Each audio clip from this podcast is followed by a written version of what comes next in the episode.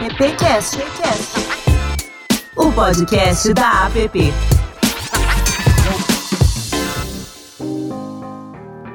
Olá, bem-vinde, bem-vinda, bem-vindo. Esse é o AppCast. Essa aqui é a emissão número 68. Eu sou Alexandre Lupe, um prazer estar aqui à frente dos microfones representando a App com muito orgulho e de, de, estar ao lado dos meus colegas aqui de app.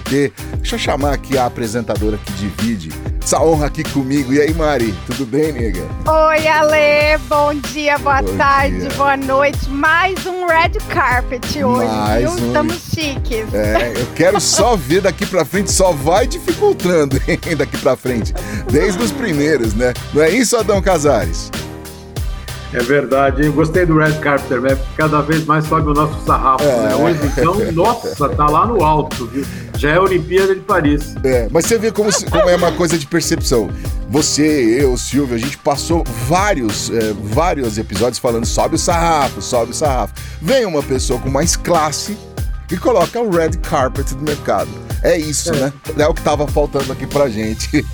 Bom, é, gente, o assunto hoje, é, além de outros, de outras cositas que vamos conversar, é o Prêmio Caboré, né? É, que é uma das principais premiações da indústria de comunicação brasileira. Mais uma vez, reconhece é, o, os profissionais e empresas cujos trabalhos vêm se destacando, sobretudo nesse contexto desafiador imposto pela pandemia. E bota desafio nisso. Os 42 profissionais e empresas indicados nas 14 categorias da 42ª edição foram revelados em setembro pelo Meio Mensagem. É, o processo de escolha dos indicados começa com uma consulta a líderes do mercado e é, é encerrado após diversas análises de, dos editores de veículos. Os vencedores serão escolhidos em votação online e a cerimônia de revelação dos vencedores acontecerá no dia 6 de dezembro. E claro que a gente vai trocar uma ideia aqui sobre Caboré com quem entende muito desse riscado aqui. Não é não, Marcelo? Tudo bem? Marcelo Sales Gomes. Seja bem-vindo ao AppCast. Obrigado, Ale. Oi, Mari. Oi, Adão. Tudo bom? Uma prazer estar aqui com, vocês. Vocês falaram tanto que eu estava esperando outra pessoa, assim, um grande astro de Hollywood. Não, poxa vida, afinal de contas, ó, 25 anos no veículo, atualmente é responsável por liderar a plataforma Meio Mensagem. É, você também está lá no CONAR, né? No Conselho Superior do CONAR. E, e, e membro diretor da ANER. É isso aí. Você tá igual o Silvio Soledade, o presidente da Atento, cê, da, da, aqui, da APP. Cê, cê, como é que você consegue conciliar tudo isso aí? Ô, Marcelo, hoje a gente vai falar sobre Caboré. Hoje a gente vai falar sobre Caboré e muitas outras cocitas. Eu vou chamar a Mari aqui para a conversa para a gente já começar a te perguntar. Hoje nós vamos te perguntar muita coisa aí. Mari, vem para cá. Eu quero já começar com duas perguntas em uma só. Primeira curiosidade da coruja, até fui dar uma pesquisada para encontrar informações, porque a, a coruja, eu vi que existe um tipo de coruja chamada caburé. E também a gente sabe que há diversos prêmios na publicidade. Como manter um prêmio relevante? Muito bom, Mari. Bom, começando com, com, com a historinha da coruja, é, ela nasceu quando né, o fundador do Meio Mensagem, nosso CEO hoje, Salles Neto, que é meu pai, ele teve a ideia né, de, de ele criou o Meio Mensagem em 78, logo depois em, em, ter uma premiação, porque ele sempre entendeu que fazia parte de, de uma publicação é, dentro de uma indústria, como o Meio Mensagem se propunha a ser quando estava nascendo, de reconhecer né, as, os melhores trabalhos, né, as empresas e os profissionais que estavam realizando os melhores trabalhos, para com isso ajudar a indústria a evoluir. Né? Sempre que você reconhece, premia, ilumina alguma coisa, aquilo lá passa a ser né, um, uma coisa que as pessoas vão se mirar, um sarrafo que as pessoas vão tentar superar, e assim a indústria vai, vai. Então tinha esse, essa ideia de, de ter essa premiação, e aí vinha aquela, putz, mas como é que vai chamar essa premiação? Prêmio Meio Mensagem era o nome mais óbvio. Falar, ah, ele vai ajudar, o Meio Mensagem é novo, vai ajudar a reforçar a marca do Meio Mensagem, mas ele não, não achava muito legal ter, ter esse nome, né, o mesmo nome da, da publicação. Então ele ficou pensando, tal, mas enquanto isso é, ele tinha a ideia de que o, o, o, troféu seria uma coruja, né? Normalmente tem dois dois animais associados com a comunicação, né? O galo, né? Porque ele cacareja, né? Então tem essa coisa da, da propaganda, de propagar o cacarejado galo, mas já tinha o de gramado, né? Era uma premiação. E a coruja, né? Porque ela tem essa coisa da inteligência, ela tem aquele pescoço, então ela é um, um animal que está sempre atento, muito atento ao que acontece na floresta. É, é, tinha agências que, que tinham, não lembro agora qual agência que era, se eu não me engano, era a, a, JWT, na época, acho que tinha uma premiação interna que usava a coruja, então a coruja também era um animal associado à nossa indústria, ele falou, putz, é, vamos fazer então, o nosso troféu vai ser a coruja. Ele era amigo do, do artista plástico, do Aldemir Martins, né, famoso, e ele foi conversar com o Aldemir e pediu para o Aldemir desenvolver um troféu de coruja. E aí o Aldemir um dia ligou para ele e falou: tá pronto aqui, já tive uma ideia e, e vem aqui ver. Aí ele foi ver com o Aldemir, o Aldemir apresentou o que foi o primeiro troféu do, do Caboré, é, era um quadro, nem, nem era um troféu, era... E o Aldemir falou, olha, eu me inspirei, eu sou nordestino, eu me inspirei numa coruja típica do Nordeste brasileiro, que é a, a coruja chama Caboré. E e aí o Neto gostou do, do troféu, né? E, e, ficou com aquele nome na cabeça. Falou, puxa, Caboré, Caboré, Caboré. Será que o prêmio não pode chamar Caboré? Ficou com aquela sonoridade, falou, putz, é um nome legal, um nome curto, forte. E aí resolveu chamar Caboré. E aí na primeira cerimônia, né, a gente na época tinha uma categoria é, que chamava, que era de profissional de pesquisa.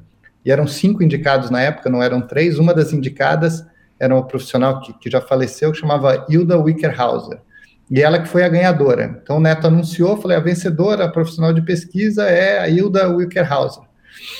E ela subiu no palco e falou, bom, Neto, puxa, obrigado, tá, uma, uma grande alegria aqui tá no, nesse, nesse um dos vencedores, né, e, e, se você for olhar a história do entre os primeiros vencedores, Otávio Oliveto, Otávio Solisbal, né, grandes nomes da nossa indústria.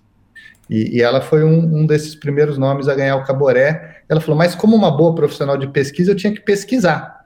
Né? E eu fui pesquisar, eu só queria dizer que o nome correto da coruja do Nordeste é Caboré, não é Caboré. O Neto falou, puxa vida, eu aqui no meu primeiro prêmio, né, jovem, acho que ele devia ter uns 30 anos, é, falou, putz, aí ele subiu lá e falando, brincando um pouco assim, falou, olha, tudo bem, mas, assim, o meu prêmio vai continuar chamando Caboré. Se a coruja quiser mudar o nome dela, ela que mude, mas o nosso prêmio vai continuar sendo Caboré.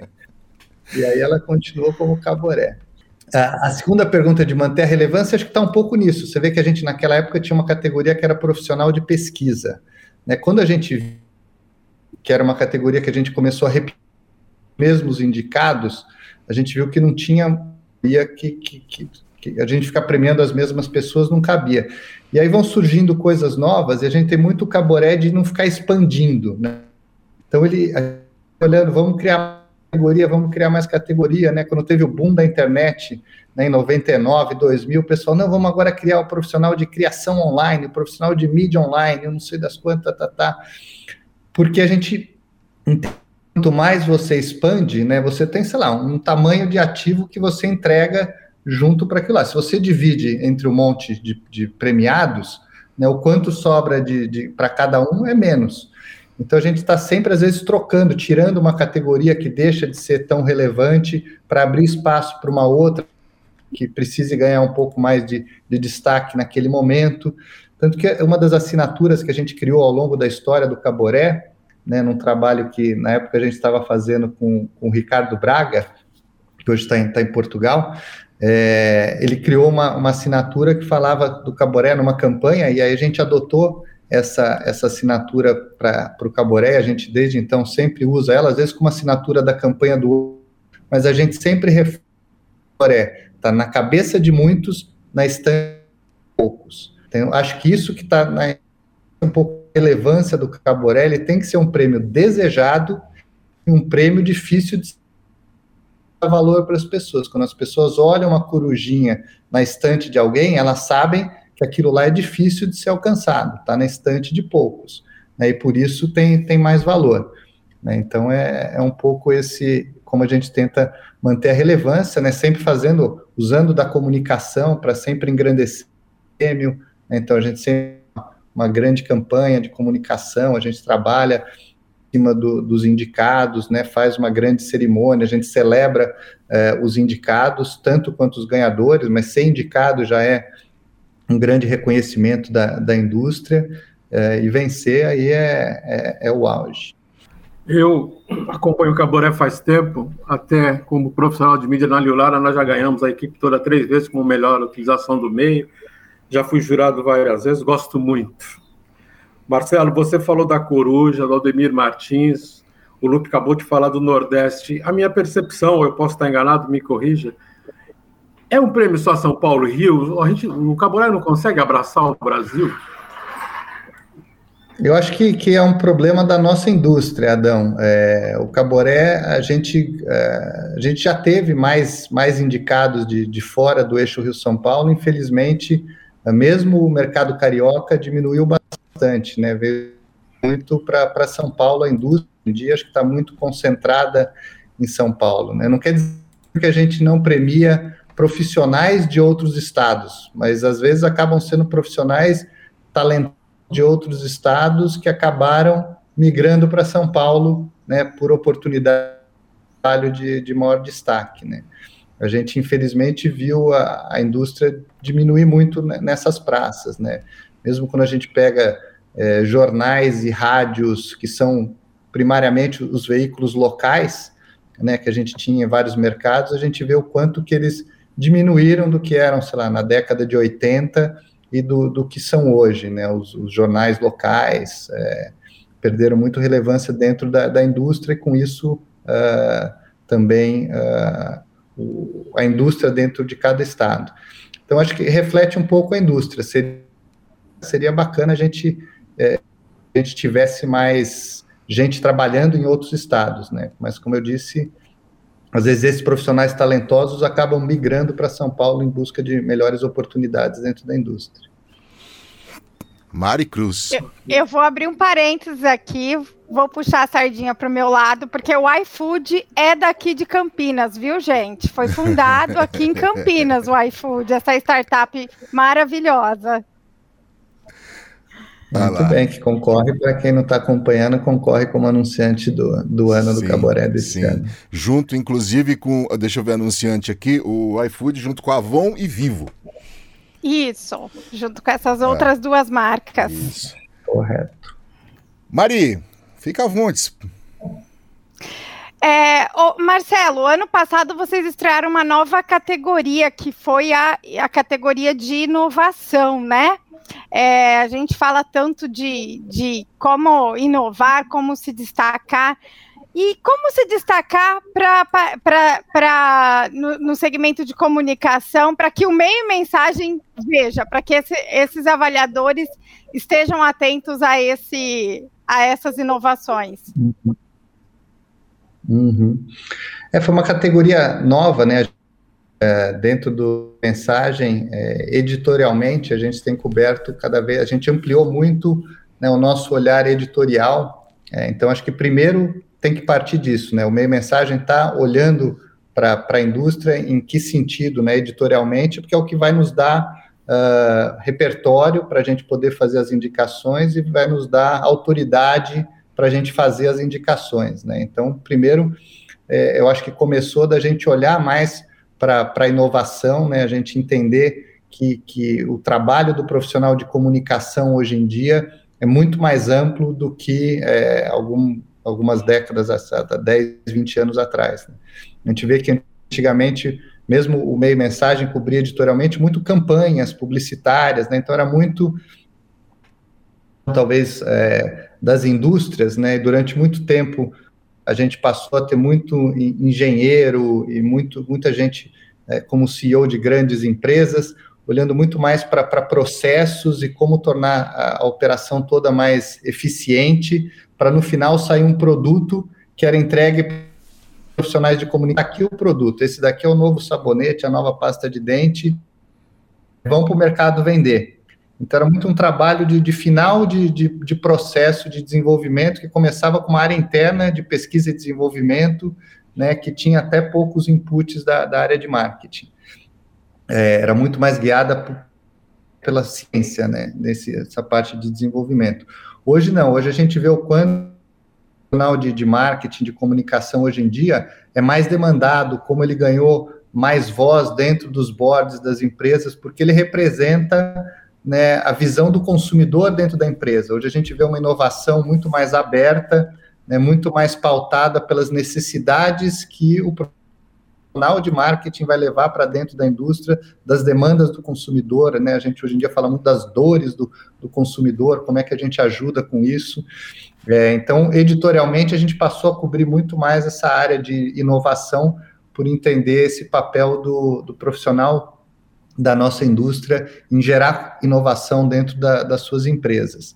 E aí, com isso, a gente viu que estava na hora da gente também, né, como eu falei lá atrás, o prêmio tem isso da gente começar a indicar caminhos que a gente entende que a indústria deveria estar tá tomando, reconhecer quem a gente acha é, que está seguindo nessa direção para fazer com que a indústria evolua.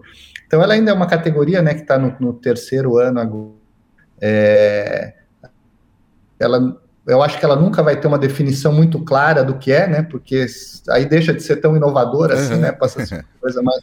É uma categoria que vai estar sempre tentando se reinventar, mas é sempre um olhar profissionais que estão fazendo algo a mais, questionando o status da indústria atual, promovendo é, mudanças que podem levar a indústria a dar um salto adiante, a evoluir, a, a trazer mais valor para as marcas.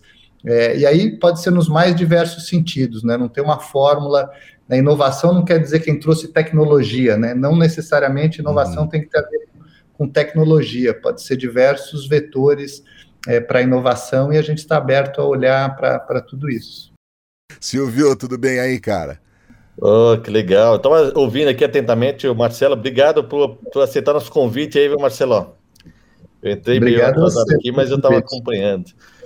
E, Obrigado. Pô, eu, eu, não sei até que ponto a conversa, Lupe, sobre inovação, mas a inovação é uma coisa tão engraçada, cara, que a gente fala inovação é fazer, fazer a mesma coisa de uma maneira diferente, né? Uhum. Outro dia eu recebi um vídeo aqui de um, um, um jogo do NFL e ao juiz ao apitar o início do jogo, o rapaz, o jogador simplesmente pegou a bola e saiu caminhando e fez um ponto.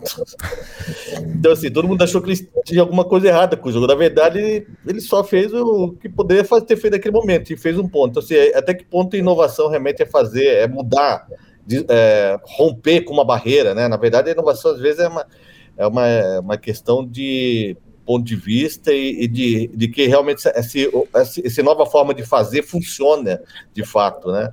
Então a gente tem uma obrigação de inovar que vira quase uma tensão, né? Uma ansiedade.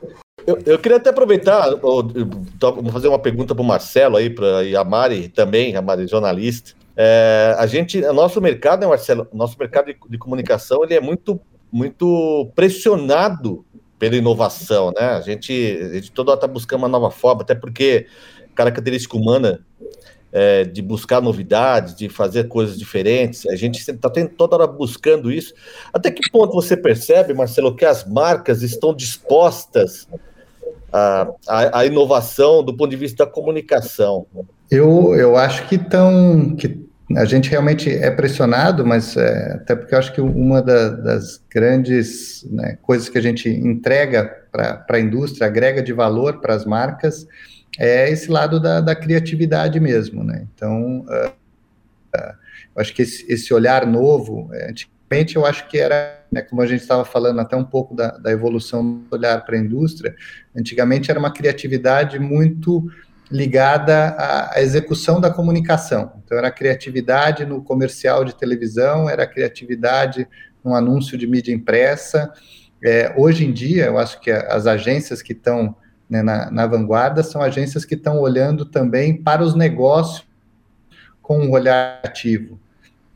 Então, acho que essa é, é o grande salto atual, não é mais só a criatividade, né? A gente passou, o Adão, profissional de mídia, a gente também passou pela criatividade na mídia, né? Vamos sair só de, do, do, comercial de 30, né? Vamos sair só do anúncio de mídia impressa, passamos. Hoje em dia já é um olhar da criatividade para os negócios, né? Então, uh, a gente vê soluções criativas de, de às vezes, agregar um serviço a um, a um produto, né? Às vezes é, é esse olhar inovador que acho que as agências podem ter de entender a dor dos consumidores é, do cliente dela, né? Então estão muito mais ligadas hoje em dia, né? Um profissional de, de atendimento, que hoje mesmo eles, eles se autodenominaram atendimento e negócios, que eu acho que é uma, uma mudança bem bacana para dar esse olhar assim de que você está lá né, para entender o negócio do seu cliente, as dores do consumidor dele, como é que você pode ajudar. Então a gente vê profissionais que estão super atentos de repente, a um, um, um earning call de, de, um cliente, porque o, o, CEO vai falar e ele vai ser questionado né, pelos, pelos profissionais aí financeiros sobre rumos da indústria, e de repente ele vai ter algum insight ali de como é que ele vai ajudar aquele cliente a resolver uh, algum problema dele, às vezes é lançando um novo serviço, é agregando um serviço ao produto, às vezes é mudando é, o produto em si, e, e, por aí vai. Né? Tem uma história clássica, que eu não sei o quanto é verdade ou não, mas era do, do olhar do, do criativo, do cara que queria vender mais pasta de dente, a solução não foi um grande comercial, foi aumentar um pouquinho o, o, o bico da pasta dente para quando a pessoa apertasse, saísse mais pasta de dente e acabasse mais cedo. Né? E aí venderam mais pasta de dente. Eu não sei o quanto isso é, é, é mito ou não, mas, mas a, a, solução, a ideia é essa, né? Não era a solução não foi uma grande, um grande filme criativo, que acho que tem que continuar sendo feito, agrega valor à narrativa das marcas, diferencia as marcas de serem apenas uma commodity. A solução também está num olhar criativo. Adão. Legal. Senhor. Pode falar. Não, até pegando um pouco antes da pergunta, duas coisas. Inovação se confunde muito com invenção, né? A gente não é isso, né? Inovação é você melhorar um produto, é a tampa do leite, é a forma de abrir o pomarola hoje.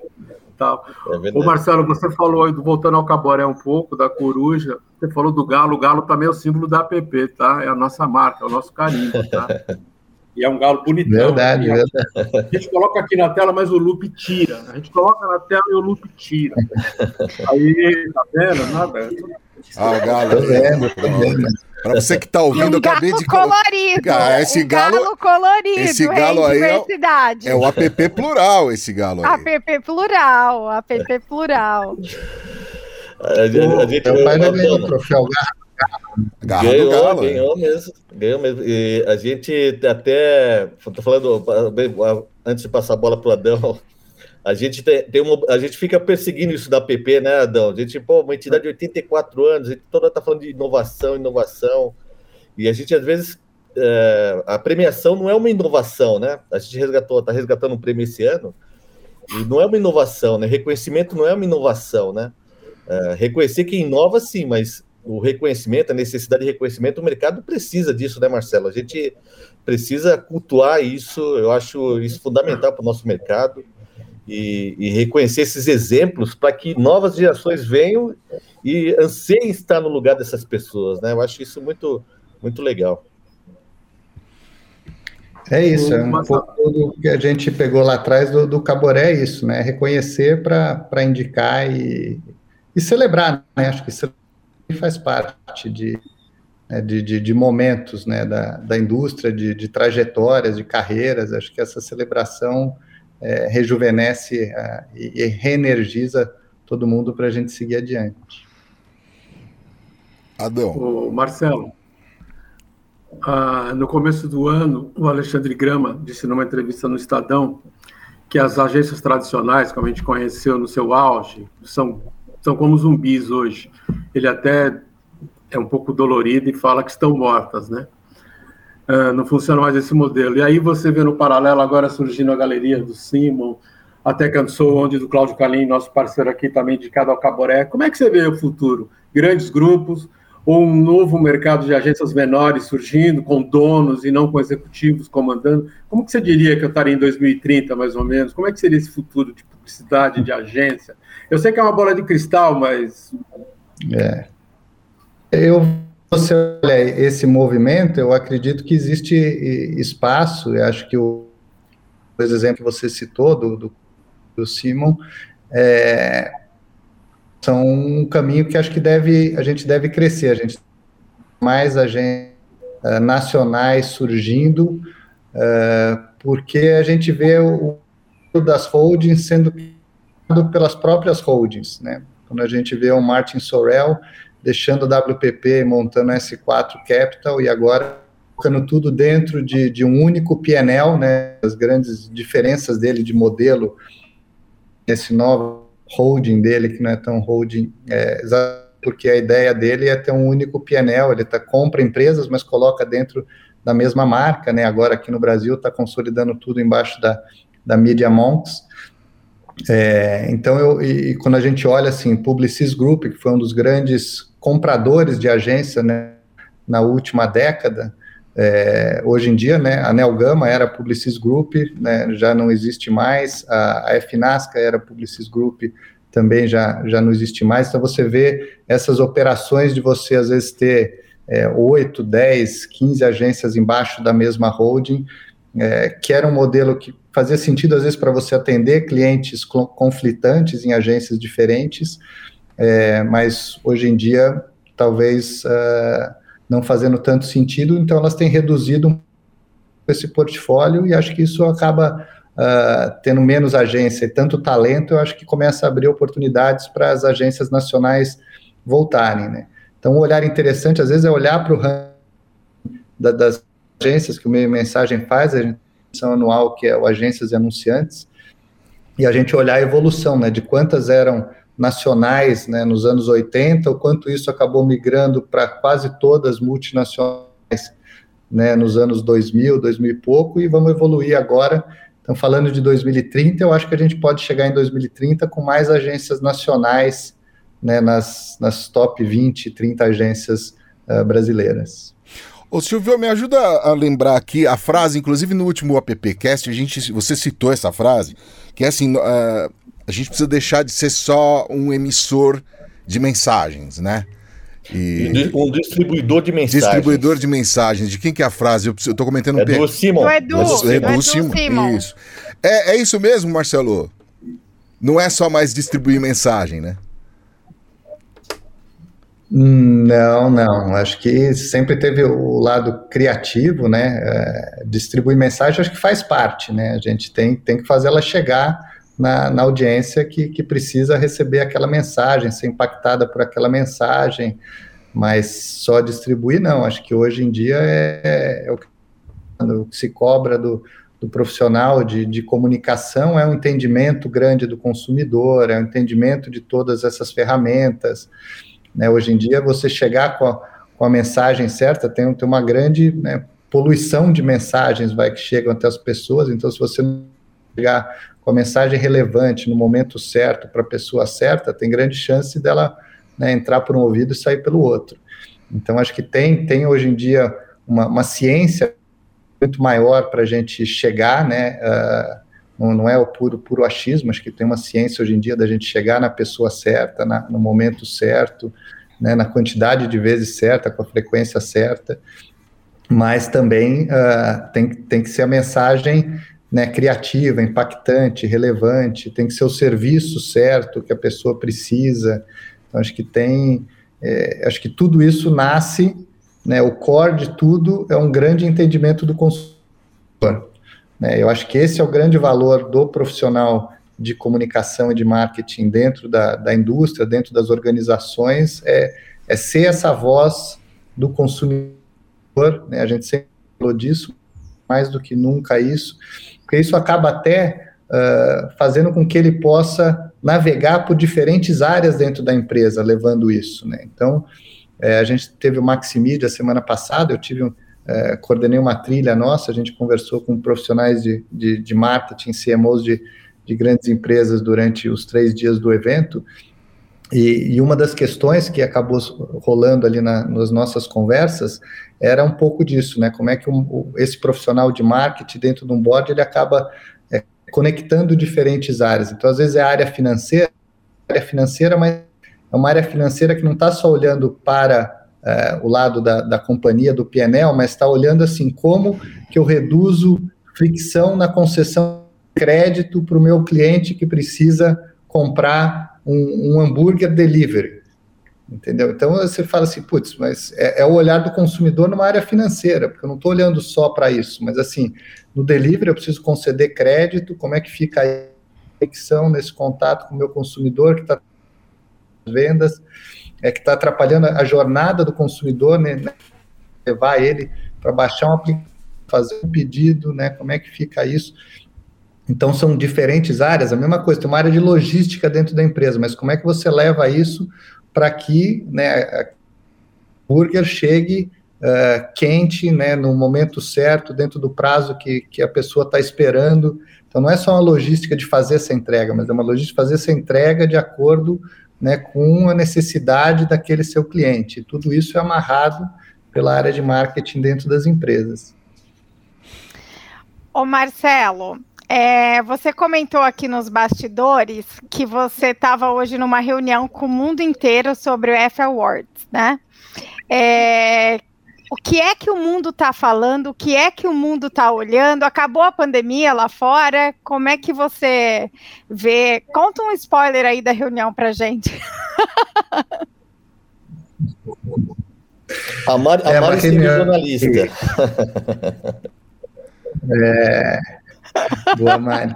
Era mais, mais gente, para quem não conhece, o F Awards é, é um prêmio que tem mais de 50 anos, né? E hoje ele, ele acontece, a gente realiza o F Awards aqui no Brasil. Ele acontece em mais de 60 países pelo mundo. E aí foi montado, né, pela, né, entre esses F Partners, um, um pequeno comitê com, com 10 pessoas do mundo inteiro, né, e o F Brasil, pela relevância do, do F Brasil, eu acabei sendo convidado para compor esse, esse comitê de F Partners.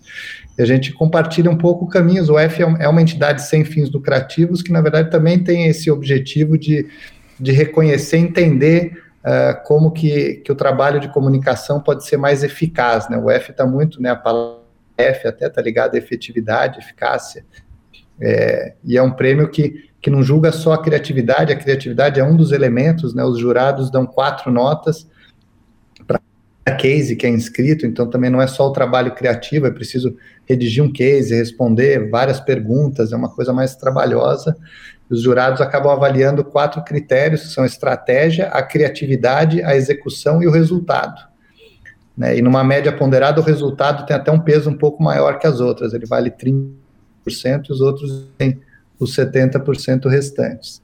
É, então, a gente tem olhado um pouco para olhar também como é uma entidade sem fins lucrativos, é como é que a gente, agora que a gente tem todo esse grande database de cases, tem olhado o mundo inteiro, é, os cases que têm maior efetividade, como é que a gente leva, devolve isso para o mercado com, com aprendizados, né, com, com learnings. Então, a gente tem discutido bastante é, esse lado de, de, devolver isso através de, de reports ou de cursos, coisas, como é que a gente poderia construir um, alguma coisa dentro disso, não ser só o, a premiação pela premiação, mas uma premiação que gere é, aprendizados que, que retornem para a indústria, para a indústria poder evoluir.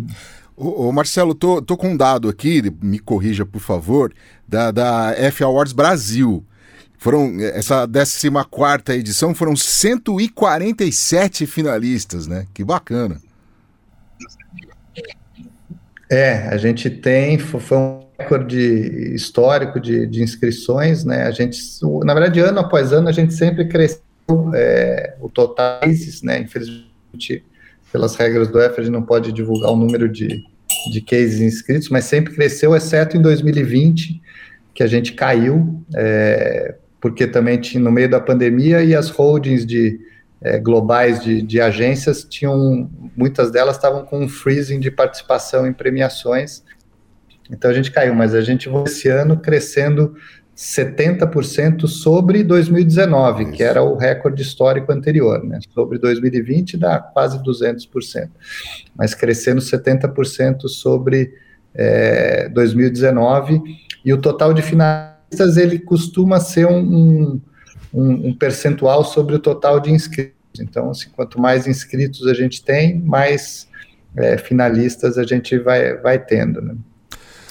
Mas, Marcelo, do que, que esse mercado está falando, do que esse mercado está olhando, esse mercado mundial que você é, tem a oportunidade de ter contato? A gente está tá tentando entender, né? Então aí tem, tem, um pouco disso de a partir do, dos cases premiados, é, talvez investir e, e, entender o que que leva um case, uma comunicação a ser efetiva. É, então, às vezes, pode ser a criatividade, pode ser inovação, pode ser a estratégia de mídia. Então, começar a fazer alguns estudos que, a partir desse grande database que a gente tem global é, de cases no F, possa, possa levar é, a responder essa sua pergunta, inclusive, né? Acho que é um, uma das ideias é exatamente essa, como é que a gente é, traz resposta para essa sua pergunta. Marcelo, a gente estava voltando aqui para o Caboré, é, tem nomes novos ali, talvez que tenham sido indicados pela primeira vez ao Caboré, né? Essa, essa renovação uh, foi provocada ou é natural? Porque a gente também percebe isso na PP, a gente está falando muito agora sobre a premiação da, da PP e resgatando um pouco os premiados dos anos anteriores.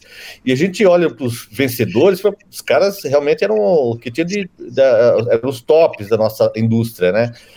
E, e hoje tem tanta gente jovem fazendo um trabalho é, fascinante e que a gente às vezes não consegue é, dar luz para esses profissionais. E houve uma mudança nesse, no, nesse ano no comportamento das indicações do Caboré. Tem muita gente jovem, gente que está fazendo trabalho, que é, foi indicado merecidamente, mas que não tinha essa luz, né? a gente não dava essa luz para esses profissionais e agora a gente percebeu. Essa foi uma provocação uh, tua uh, na condução do prêmio esse ano ou foi na, essa renovação foi natural? Eu acho que é, que é natural, a gente não tem tanto um, um olhar assim de buscar premiar mais jovens ou, ou, ou, mais velhos, né? Acho até que a nossa indústria é um pouco uh, má nessa questão da, da idade, né? Quando a gente olha para médicos ou advogados, né? A experiência acaba tendo mais valor do que na, na nossa indústria. Acho que a gente é, poderia um pouco mais a, a experiência. Acho que a nossa indústria busca muito, talvez pelo que a gente está falando, essa busca novo, né, por inovar, né, às vezes acaba confundindo com juventude. Né, às vezes pode ser uma inovação né, que, que não tem a ver com a idade. Então, é, idade não, não necessariamente é um, é um, critério que a gente usa para indicação. O que a gente precisa é, independente da idade, profissionais que estão buscando é, inovação, que estão buscando fazer coisas novas, estão buscando desenvolver uh, a indústria. É, então, se isso acaba, num momento, né, vindo, né, às vezes, né, o que os jovens, às vezes, têm essa, essa mais coragem, mais ousadia, menos aquela atitude de, ah, eu já fiz isso, não deu certo, ah, isso aqui eu já sei que não funciona, e às vezes acaba arriscando, né? Aquela velha história de não me disseram que era impossível, então fui lá e fiz. É, então acho que é, que é uma atitude que, independente da, da idade, é, acaba gerando é, inovação e a gente reconhecer isso, mas a idade não, não acaba sendo um critério de, de buscar é, premiar profissionais mais jovens ou não, mas o que a gente tem visto é uma, às vezes uma aceleração nessa velocidade de mudança. Então, a gente era difícil às vezes a gente ter é, premiados com, com, sei lá, um veículo de comunicação que era indicado com, com poucos anos de, de vida né, no mercado. Né? Isso já aconteceu o ano passado com a CNN Brasil, que acabou ganhando né, no primeiro foi lançada, porque realmente fez, fez um trabalho de impacto, conseguiu logo no primeiro ano já ter crescimento do né, tanto nosso na indicação como do próprio mercado depois votando é, e ganhando.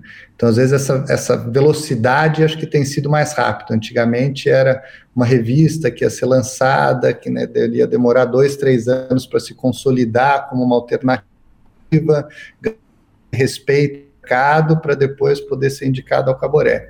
Hoje essa velocidade acaba sendo mais rápida, esse reconhecimento também.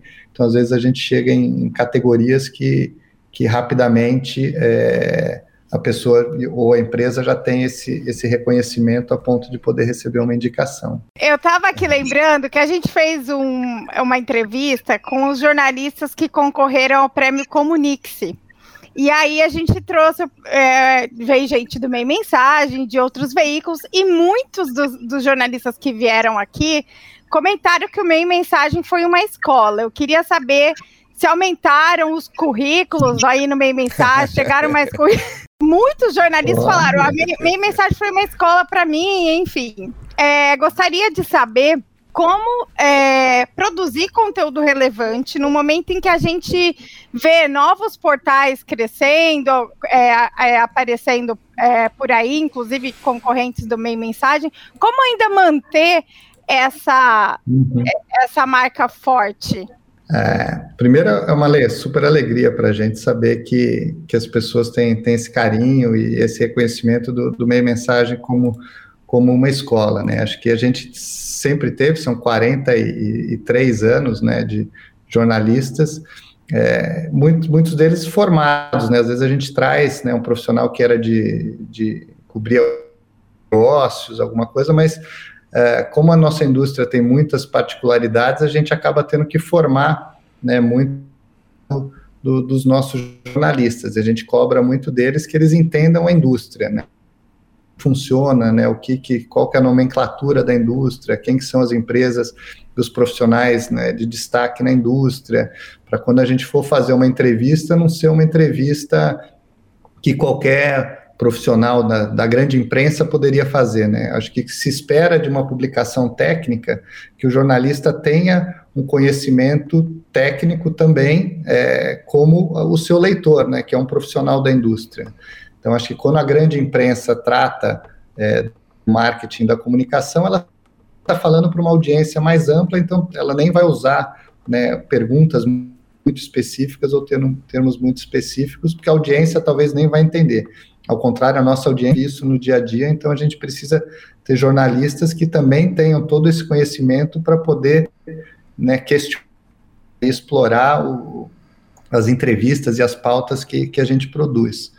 É, eu acho que o que você estava falando também de, de, continuar sendo relevante, acho que a palavra nossa, quando a gente olha para o nosso, é como é que a gente continua relevante para profissional é, que está nessa indústria, que está entrando, né, que quer se desenvolver, que quer se renovar né, com todos os desafios. Acho que uma grande é, coisa que, que acaba tendo assim, é uma indústria que vive em constante renovação, então tem sempre novidades, assim, nunca tem, tem um problema, né? A gente, quando a gente, a gente fala, vem algum, algum fora, a gente fala, não, a gente tem um, um jornal cara, semanal, vocês saem com 50 edições do ano, as 50 edições do ano. Eu falei, mas tem, tem assunto para tudo isso? Falei, tem assunto para isso e muito mais. A gente poderia fazer é, muito mais coisa. É, então, assim, assunto não falta, é, então acaba tendo até essa necessidade, que acho que é uma das coisas que, que o meio mensagem faz, é a curadoria né, do que, que é importante as pessoas olharem. Muita gente vem ao meio mensagem em busca da curadoria, né, no meio de tudo isso que eu estou recebendo, né? E acho que com a internet, com tantos portais que você falou, tantos blogs, tantas, tantos canais de mídias sociais, né? O que, que é, é realmente relevante que eu tenho que que estar tá atento e importante. Então, acho que essa curadoria é uma coisa interessante do meio mensagem. Outra que a gente buscou fazer foi estar tá presente né, dentro dessa jornada das pessoas em busca de, de atualização, de informação.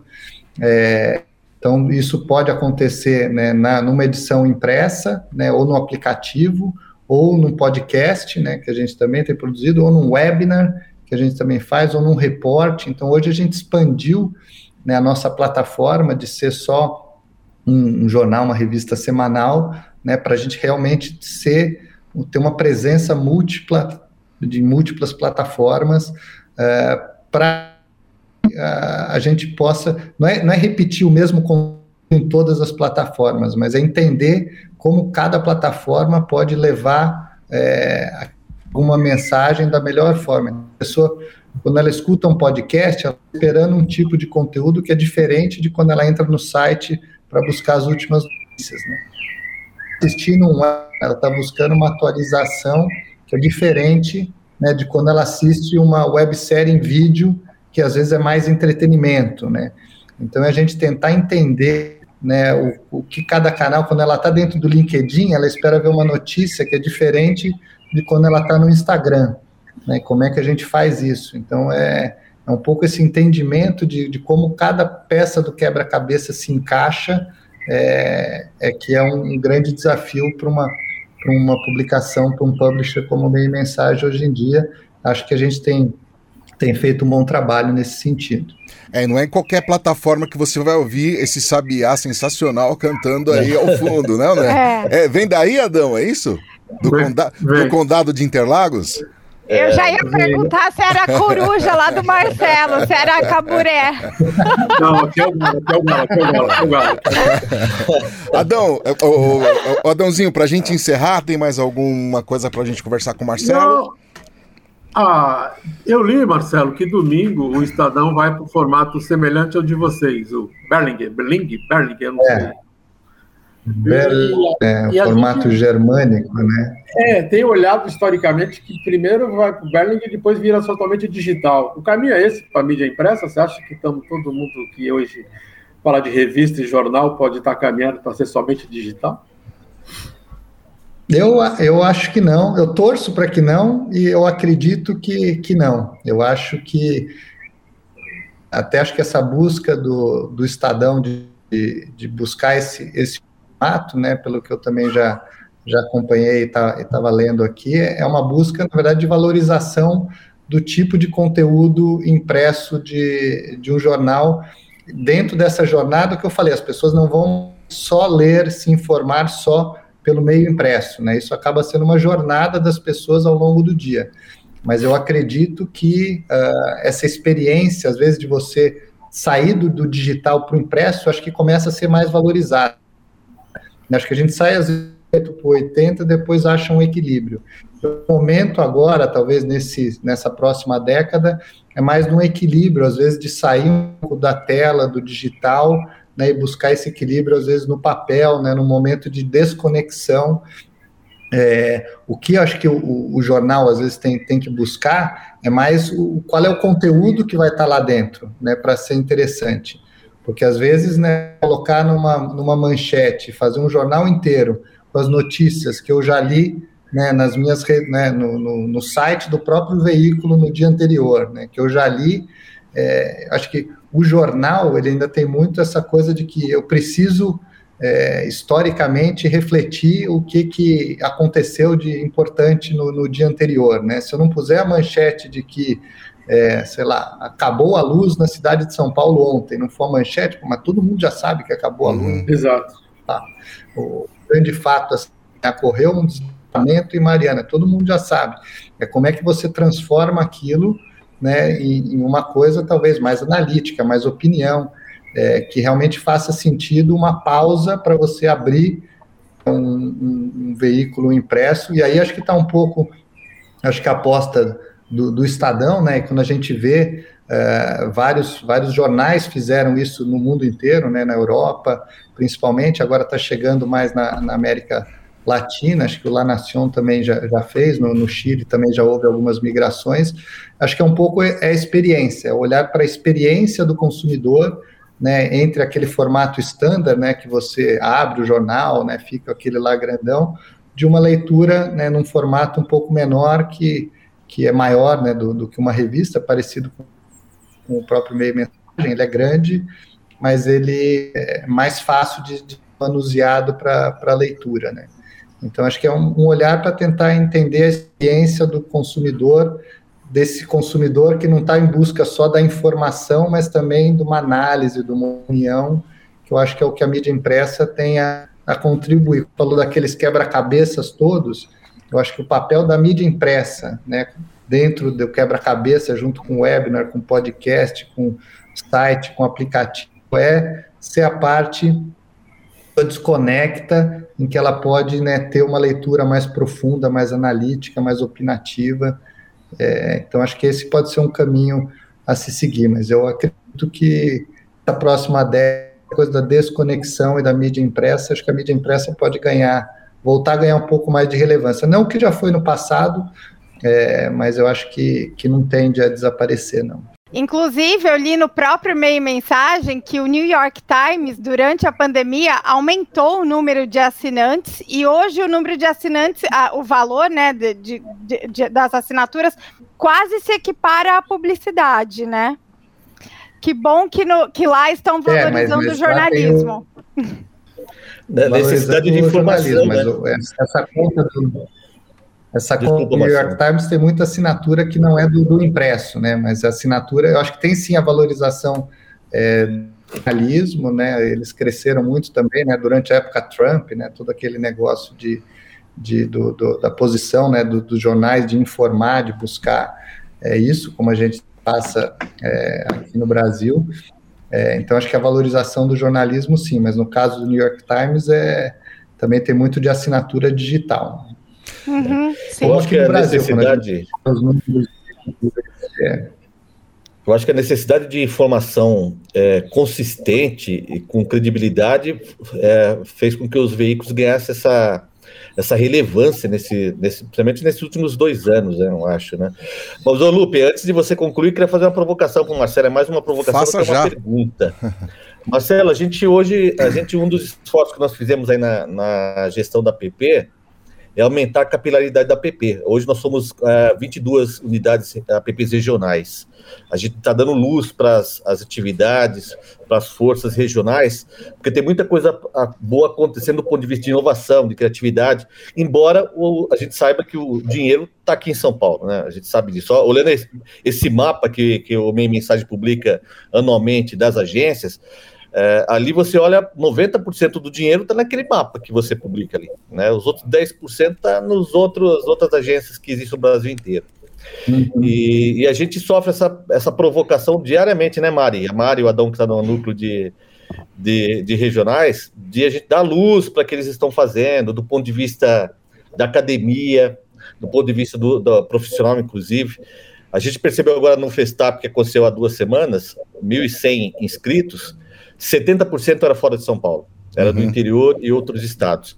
Quando é que nós vamos ter o Caboré olhando para esses profissionais que estão fazendo trabalho nos mercados regionais?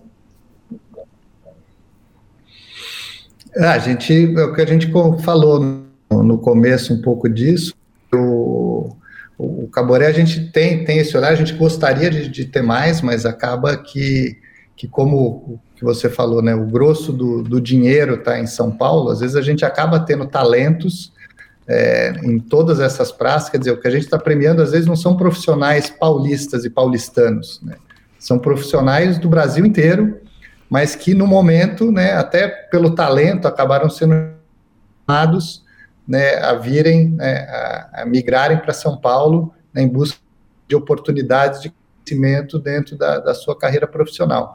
E nesse crescimento, que acaba às vezes, muitas vezes acontecendo aqui em São Paulo, é, eles acabam recebendo esse reconhecimento de, de uma indicação do Caboré. Então, não, não é que a gente só premia os paulistas, é, mas acaba sendo uma, um movimento da indústria de atração de talentos do Brasil inteiro para São Paulo. Mas a gente fez agora uma lista publicou recentemente de 30 under 30, né? 30 profissionais de, de destaque. A gente fez um, um enorme trabalho de alguns meses de, de garimpar né, é, jovens talentos e, e fomos garimpar no, no, Brasil inteiro. Né? A edição até colocava né, da naturalidade de cada um desses profissionais. É, então tem, tem trabalho de tentar garimpar e, e, e iluminar e, provocar né, e mostrar que, que, qualquer profissional no Brasil inteiro tem chance de ter sucesso dentro da, da nossa indústria. Isso aí, legal. E aí, Lupi, tá contigo. É, Marcelo, obrigado, viu? Obrigado pela tua generosidade aí, pelo teu tempo, trazer tua experiência, conversar com a gente aqui na PP. Imagina, eu que agradeço esse convite, agradeço esse espaço. Obrigado, Mari, Lupe, Silvio, Adão. Prazer estar com vocês. Aí, Casares, trouxemos o Marcelo aí, ó. E ele não falou, tá ele não te dedurou em nada, ele não contou nada teu aí. Mas quem sabe dos meus problemas é o pai dele. Eu sou ah, do pai dele. o Salizete cortou muita gente lá. O Salizete cortou muita gente lá. O... Abraço ao meu amigo Zag, porque eu tenho um vizinho aqui, assinante do meio mensagem, e às vezes eu vou na casa dele e ele fala, ah, não li ainda. Eu vou lá e fotografo o editorial do Zag. Falo, bom, se eu não puder ler o jornal hoje, pelo menos eu vou estar por dentro, porque ele condensa tudo ali naquele, naquela meia página dele eu gosto muito. Que horror, Adão. Vai Muito assinar bom. o meio mensagem.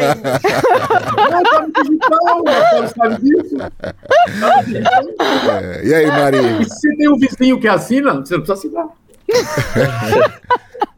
O Adão tem um vizinho que tem, tem máximo e tem uma mensagem. É. E outro que tem internet. Ô, Mari. É vizinho publicitário, Adão? É o meu amigo Chico Preto, da Contato, vocês conhecem. Ah. Trabalha com o Raul, que está na PP com nós. Sei, sei. Ele mora três, três ruas, é, três casas para baixo da minha, então eu pego o cachorro, vou passear e falei, aí, chegou? Deixa eu ver. Marisita. Não, mas você pode, pode olhar, a gente tem a versão, a gente tem a versão é, PDF, digamos assim, né? A versão que é uma cópia do, do impresso, está disponível gratuitamente no nosso site, na barra principal, até para quem estiver ouvindo a gente quiser um pouco mais do meio mensagem, acessar meio-mensagem.com.br.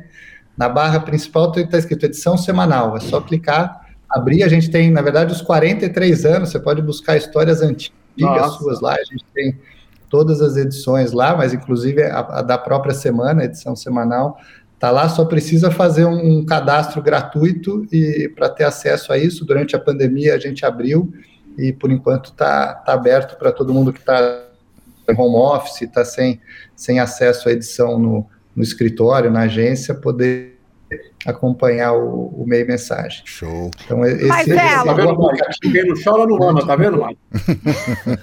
Ô Marcelo, você participou das 25 edições do prêmio, de, dentre esses, esse, essas 42, 42? É, eu lembro que eu meio mensagem em 96, em junho de 96, então desde então é, fazendo essa, esse trabalho de, de caboré, eu acho que era a décima nona edição do, do Caboré, eu lembro porque foi a campanha, a campanha antes, né, eu, eu entrei no meio mensagem cuidando da área de marketing, é, em 90, eu lembro que acho que a edição de 95 era 18, não, não dava ainda, mas era uma campanha muito bacana de que usava, não sei se a gente ainda tem mais tempo. Tem, tem sim, Marcelo, tem, é, bora lá. Temos? Temos, bora. Essa historinha interessante da, da comunicação do, do, Caboré, porque durante muito tempo a comunicação do Caboré era calcada em cima das grandes personalidades da indústria. Então, inclusive, a última campanha que, que antes de eu entrar, que eu tinha feito, ela pegava os profissionais de destaque daquilo lá para então era uma campanha que usava o Nizam Guanais, usava a Cristina Carvalho Pinto, Ana Carmen Longobardi, e, e, todos, era uma campanha que falava que o Caboré era o Oscar da indústria, então era o Nizam, acho que de Marlon Brando, dá para buscar essa campanha, tá, tá no nosso acervo lá. E falava que era o Caboré, mas assim, era um pouco uma leitura de o Caboré se, se pegando emprestado esse prestígio dessas pessoas para agregar a, a prestígio para o prêmio. E aí a gente falou, putz, mas está na hora da gente fazer o contrário. Vamos fazer um combinado. A gente vai passar pelo menos cinco anos sem usar nenhum profissional da indústria na comunicação do Caboré. E vamos criar, vamos começar a dar mais valor para a estatueta do Caboré, que até então era pouco conhecida, né? A gente tinha feito, é, é uma estatueta da, uh, que, que foi criada né, um pouco antes, não, não era a mesma desde o, o início do Caboré. É, a gente artista plástica Regina Taide, hoje, que é, que é a responsável pelo, pela estatueta do Caboré, a gente falou, vamos tornar essa estatueta tão conhecida quanto a figura do, do Oscar. Né? As pessoas têm que olhar para a estante e reconhecer que aquele ganhou um Caboré. E aí veio uma primeira campanha, né, que eu acho marcante nessa transformação do Caboré, que foi feita pelo, pelo, pelo Ricardo Braga, a gente ficou trabalhando vários anos juntos nessa transformação do, do Caboré, colocou a, a, a, estatueta do Caboré em vários lugares da história. Né? Então, Acrópole, né, uma daquelas colunas era a estatueta do Caboré estilizada. A Ilha de Páscoa era o Caboré estilizado. Stonehenge, o Caboré estilizado. E a assinatura falava que entre para a história, né, ganhando um Caboré e tal. E, aí a gente começou a colocar aquilo lá. Foi super legal. No ano seguinte a gente fez a campanha, lembra da frase que eu falei para vocês, que está na cabeça de muitos, na estante de poucos? Uhum, uhum. Foi uma segunda campanha nessa transformação, que era uma campanha que a assinatura da campanha foi essa, né? Depois de deixe, entre, né, deixe sua marca na história, que era aquela campanha anterior, a gente voltou assim, vamos fazer outra campanha com a estatueta do Caboré.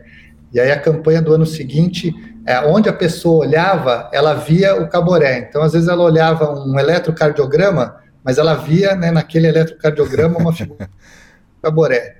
Olhava as nuvens, ela via nas nuvens a figura do Caboré. Por isso que falava que estava na cabeça de muitos, né, mas na estante de poucos. Que legal. E aí a gente achou outra coisa interessante de trabalhar do Caboré dentro dessa relevância, que foi essa exclusividade. Né? E aí a gente veio com uma outra campanha que falou: vamos trabalhar um pouco mais essa exclusividade? Vamos. E aí a outra campanha, o briefing no, no outro ano, foi a, a, campanha dentro dessa exclusividade, veio a campanha que falava dos animais. Né? Então a gente falava, sei lá, não sei quantos milhões de cachorros, sei lá que bicho que era, mas um que tem muito, e a gente ia reduzindo, não sei quantos mil baleias, não sei quantos mil micos leões dourados, né? Chegava em animais em extinção e falava 12 caborés, apenas 12 caborés. né? E falava que eram, né, na cabeça de muitos, na estante de poucos. Começamos a trabalhar isso. Né? Você falou da coruja, mas tem um outro ícone super associado ao caboré hoje em dia, que é a gaiola. Né? A gente, a gente revela os indicados né, com uma gaiola. É, a gaiola, na verdade, veio dessa campanha. Quando a gente fez isso, a gente sempre mandava uma cartinha: olha, parabéns, você foi indicado. E esse ano o, Ricardo falou: ah, em vez de a gente mandar uma. Vamos mandar uma gaiola, né, vazia tal, a gente brinca com isso daqui, que é um animal em extinção tal. E a gente mandou a gaiola, foi um super sucesso, mas não caiu a no primeiro momento. No segundo ano, era outra campanha que não falava de gaiola, de animais, e a gente tentou mandar um outro negócio associado à campanha, e no outro ano um outro negócio, a gente falou, puta, mas nada é tão legal quanto aquela gaiola. E eu falei, Ricardo, vamos voltar, vamos fazer a gaiola e vamos criar outro ícone, que é a gaiola, que ela vai ser o, o ícone de você ser um dos indicados. A gente valoriza tanto a indicação ao caboré, que hoje em dia ela tem esse significado. Né? Às vezes a pessoa não tem a coruja, mas ela guarda a gaiola, porque a gaiola mostra que ela foi indicada e aquilo lá tem um valor você ser indicado ao Caboré. Desde eu então tenho, gente... Eu tenho um colega que a decoração da agência dele é uma gaiola. Ele tem uma gaiola lá. Ele nunca foi indicado ao prêmio Caboré, mas ele mandou fazer uma gaiola. Ele, é, sabe aqueles balanços que estão na modinha, é. né? Esses, esses balanços suspensos. Ele fez uma gaiola suspensa. Tá aguardando a gaiola chegar lá. É. Vamos ver se ele vai receber a Olha, ele merece, viu? Não vou entregar quem que é ele, não, mas ele merece. Mari Cruz, a nossa jornalista mora aqui. um pouco de histórias do Caboré. Um pouco de história, eu adoro. Mari, obrigado, viu? Eu que agradeço. Mais um red carpet. A gente está ficando muito especialista em prêmios. Mari Cruz, a moça que está botando ordem na casa aqui, produzindo esta bagaça, ajudando tudo aqui. Graças a Deus. Graças a Deus. Silvio Soledade, obrigado, Silvio. Obrigado, Lupe. Obrigado, Marcelo. Parabéns pelo trabalho que você vem fazendo lá no Meio Mensagem. É, Para a gente realmente é uma fonte de informação é, que tem prestígio, tem qualidade tem confiabilidade e a gente acredita muito que é isso que faz com que um projeto desse já dure 43 anos, né? E, muito obrigado pelo apoio que você tem dado à APP. Né? A gente teve uma super divulgação do Festap, graças ao minha mensagem. A Ana Sola deu super uma, uma atenção muito especial para a gente, então muito obrigado. É sempre bom poder contar, contar com você e com, com o time do Meio Mensagem. Imagina, parabéns a, a, vocês pelo, pelo trabalho todo aí com a, com a PP, né? A gente sabe o quanto é, é difícil, né, associações e contar hoje em dia, né, com, com o tempo das pessoas, a dedicação, o esforço, então, é super valoroso esse trabalho, essa dedicação de vocês aí pela nossa indústria. Sucesso. Chico Preto, para de emprestar. Não, sacaneia o Adão, não empresta mais a, não, a revista para ele, não. Eu tenho, eu tenho, outra história com bem mensagem, só para o Marcelo saber. Eu tra trabalhei 10, 12 anos na Lilara, né? E os últimos seis, metade, o Lilara me pôs em Brasília para cuidar da Secom. Né? E eu viajava no voo do meio-dia, toda segunda, que participava da reunião do board de manhã, né? Aí quando eu saía, eu pegava o meio mensagem do Luiz Lara, que tinha acabado de chegar, metia na mala, dobrava. O melhor jornal para ler no aeroporto, para ler no avião é o formato meio mensagem, né? Você não incomoda o cara do lado, né? O Lara começou, ficava tão puto, né? Que ele mudou a assinatura para casa dele. Porque esse Lalagê saiu de segunda-feira, ó. É, Você vê que eu sou leitor faz tempo. Hein? Tá vendo? Mas sempre do jornal emprestado lá. É. ô, ô, Marcelo, se um podcast com você deu, tá dando uma hora e tara lá, imagina o é bem que você falou, meio mensagem teria, teria edições aí muito mais do que as 50 anuais, né? É ou não é? É, é verdade. gente. Não, não, falta pra gente. Mas, ó, mas só para fechar, Marcelo, independente de ser emprestado do vizinho ou não, você vê que eu sou um leitor fiel e assíduo, hein? Eu vou atrás da informação. Chico Preto, você tá proibido de emprestar. Chico Preto! gente, esse foi o AppCast número 68. O próximo. Ah, o próximo. Ah, a gente o próximo, depois. se prepare. gente, eu sou Alexandre Lupe. Obrigado a todos os nossos appcasters, ao Marcelo Salles, presidente da Meio do e Mensagem, e também a você que ficou ligado até aqui, acompanhando a gente nessa jornada do appcast. Nos falamos na próxima.